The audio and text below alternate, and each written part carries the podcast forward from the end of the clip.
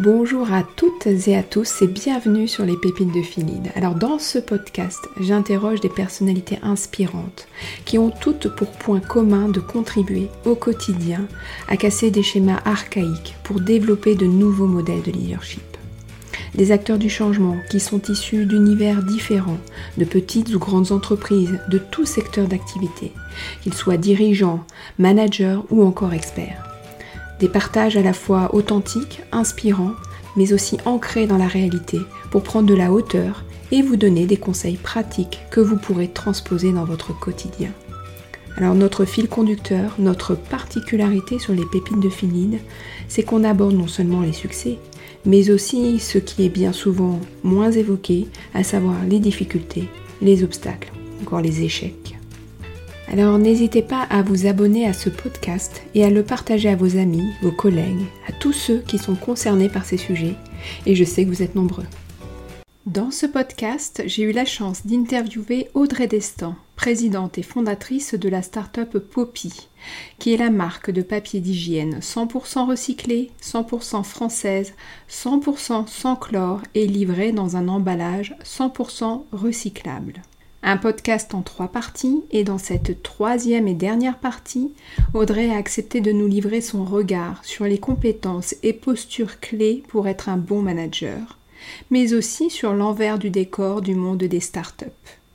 Je vous en souhaite une très bonne écoute.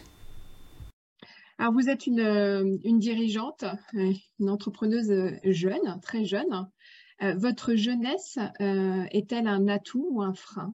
Pourquoi? Je pense les deux. Dans certains cas, c'est euh, une force parce que un côté euh, pas de complexe quoi. Après la faiblesse, bah, c'est des lacunes euh, notamment sur des sujets techniques, par exemple juridiques. je pense à des contrats avec la grande distribution. Enfin, c'est vraiment de l'expertise. C'est-à-dire que souvent les, les, que ce soit des acheteurs ou des profils comme ça où il faut rouler sa bosse pour être très bon. Bah, effectivement, on dit que pour réussir un troisième contrat, il faut en avoir fait un premier, un deuxième qui a raté. Donc voilà, quand on est une startup, on ne peut pas vraiment se permettre de se planter sur des sujets juridiques. Donc, euh, moi, je dirais que c'est le manque d'expérience sur des sujets techniques qui impactent vraiment la boîte. Euh, ça, c'est dommageable. Mais bon, je me dis que si j'avais 10 ans de plus, ce serait peut-être pareil sur d'autres sujets parce que euh, j'aurais pu avoir 10 ans encore. Mais au global, je trouve que c'est quand même une force parce qu'il y a un côté inconscience presque qui fait qu'on relativise sans doute un petit peu plus.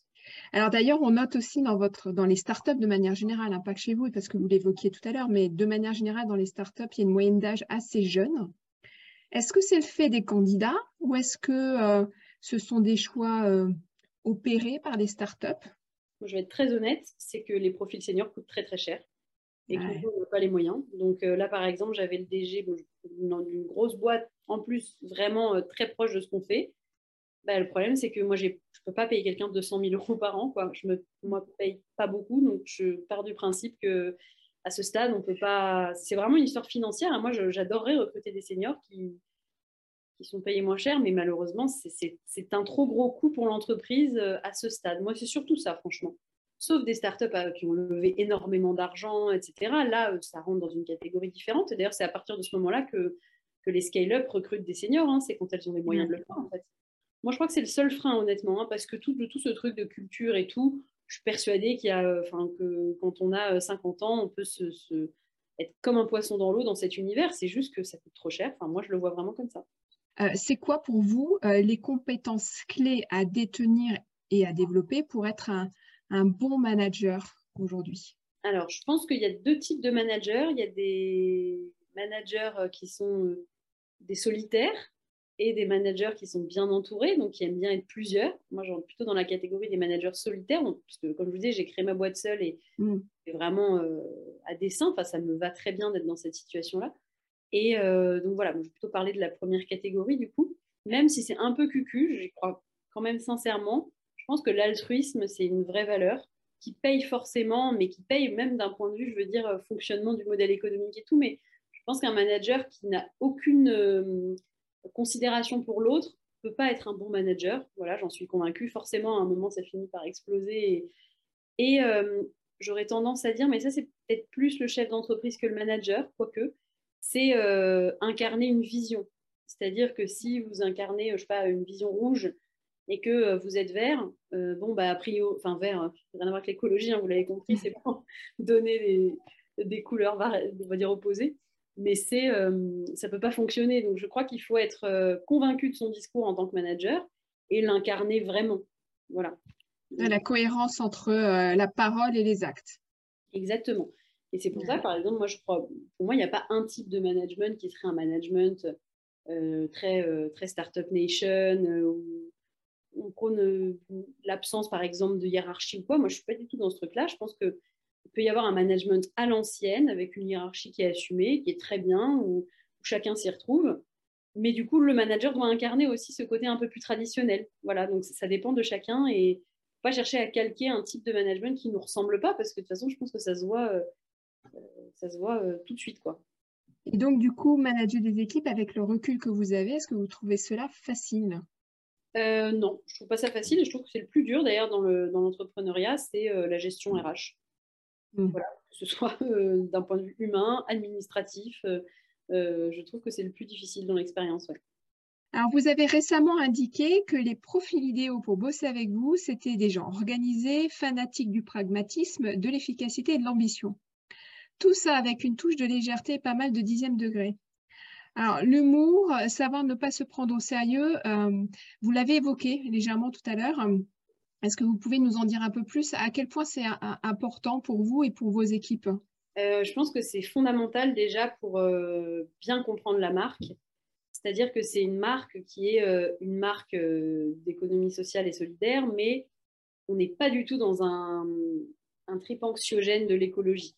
Et ça, vraiment, quelqu'un qui serait dans ce truc-là, je pense qu'il s'y plairait pas parce que euh, moi, par exemple, à titre personnel, je suis persuadée qu'on va droit dans le mur. Hein. Je pense qu'on ne s'en sortira pas, très honnêtement. Mais je pense qu'il vaut mieux y aller un peu plus lentement et avec le sourire. C'est vraiment euh, l'état d'esprit qu'on veut donner avec Poppy.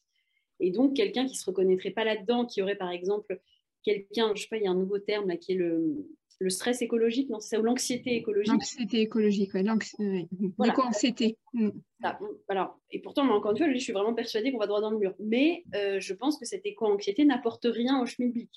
Et donc, forcément, quelqu'un je, pense que quelqu'un qui est poppy dans, qui, peut intégrer l'équipe, être heureux dans l'équipe, c'est du second degré, euh, des blagues, enfin, vraiment, ça, j'en suis convaincue, c'est un fit qui est très important. On est les premiers à, construire ça. Et jusqu'au 19e, euh, on va dire, on va devoir être, peut-être que le 20e sera un peu différent, mais jusqu'au 19e, il faut maintenir ça, cette légèreté.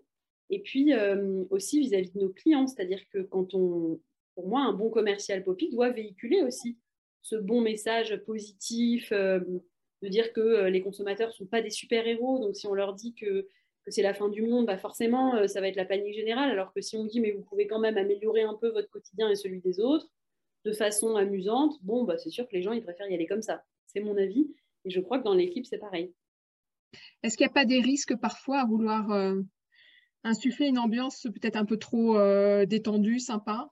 Moindre engagement, moindre qualité euh? Alors, je suis entièrement d'accord. Après, dans la phrase que vous avez citée, le premier terme, c'était quand même des gens qui sont obsédés par l'organisation. Donc, justement, c'est fondamental. Euh, par exemple, j'ai une de mes salariés et associés qui, est, euh, qui vit une semaine sur deux en Italie. Euh, c'est quelqu'un, je pense, qui a beaucoup d'humour, justement, beaucoup de second degré. Mais attention, elle est ultra organisée, il n'y a rien qui dépasse et tout est fait dans les temps. Enfin, c'est voilà. Donc, pour moi, c'est vraiment, on est très bon quand on a la double casquette. On ne peut pas être soit le marrant de service, soit l'organisé. Moi, ce que je recherche, c'est des gens qui ont les deux. C'est vraiment ça mais pas l'un sans l'autre. Je suis entièrement d'accord. D'ailleurs, le trip d'aller au bureau pour jouer au ping-pong, c'est pas du tout mon truc. Hein. C'est attention, c'est vraiment moi dans l'état d'esprit, je veux dire qu'il doit être positif et tourné vers, euh, du mieux et du, et du, plus amusant, c'est vrai, oui. Il y a quelque temps avait été dévoilé l'envers du décor du monde des startups avec parfois bah, une demande d'engagement, d'investissement euh, extrêmement forte. Ça fait partie euh, du jeu selon vous quand on rejoint une petite structure? Non, non, je suis pas du tout d'accord avec ça. Je pense que c'est très malsain de penser comme ça. Euh, moi, je me force parfois. Alors, au tout début, j'étais même trop dans l'autre sens, c'est-à-dire que moi, je forçais les gens à ne jamais répondre au-delà de 18h30 sur Slack et le week-end. Au début, mais jusqu'à récemment, ça a très bien marché parce que les profils étaient plutôt à l'aise avec ça. Et ensuite, il y a des gens qui m'ont dit, bah oui, la personne que je vous citais par Twitter, bah oui, mais moi, en fait, euh, je préfère, euh, par exemple, aller chez, je sais pas, faire une course euh, entre 15h et 16h et, du coup rattraper. Et finalement, je me suis laissée un peu prendre au jeu, à me dire, bah, chacun peut effectivement avoir un calendrier qui reste décent quand même. C'est-à-dire que par contre, personne n'a le droit d'envoyer de mails à ses équipes le week-end, le soir tard, etc. Moi, je fais ce que je veux, parce que j'estime que j'ai monté ma boîte pour faire ce que je veux, mais je ne veux pas, par contre, qu'on impose aux autres un rythme justement qui serait effréné. Donc, absolument pas. Moi, quelqu'un qui finit à 17h30 euh, parce qu'il a tous ses objectifs réalisés, j'estime que c'est quelqu'un qui est très efficace. Donc euh, vraiment, euh, pas du tout. Très malsain le côté justement travailler comme un malade, se donner corps et âme pour sa start-up. Moi qui suis maman maintenant, en plus, je pense que c'est pas viable. C'est-à-dire qu'on ne hmm. peut, pas être parent et, avoir une vie comme ça. C'est pas possible. Sinon, on devient fou, quoi. Donc, euh, mm. non, non, moi, je trouve que c'est très important d'avoir une vie pro et une vie perso qui est bien, bien saine. Et comme ça, c'est des salariés qui sont plus heureux, plus efficaces aussi. Mais par contre, il ne faut pas non plus être dans l'extrême inverse, à se dire, hop, hop, hop, il est euh, telle heure, donc euh, j'ai fini. Mais je crois que si le message est bien passé, après, c'est une évolution permanente. Moi, j'ai beaucoup évolué par rapport à même trois ans quand Florine est arrivée, ou justement, avant le Covid, moi, j'étais très horaire, très cadré, mais les horaires, on finissait tôt, mais je voulais quand même que ce soit forcément bien rempli dans la journée. Aujourd'hui, c'est les objectifs qui sont les plus importants, qui sont bien définis chaque trimestre. S'ils sont remplis, chacun est libre de, de faire à sa guise. Voilà. Vous avez un mentor ou un, je sais pas, un, livre de chevet sur le sujet justement du, du management ou du leadership Pas du tout de livre de management ou de, non, franchement, pas du tout.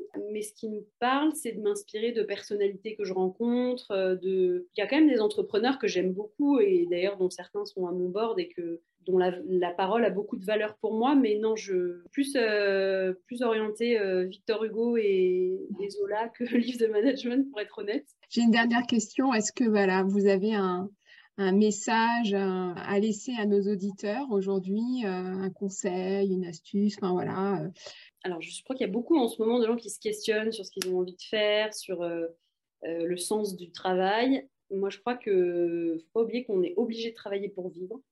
C'est fondamental. On, travaille tous pour gagner notre vie quand même à un moment.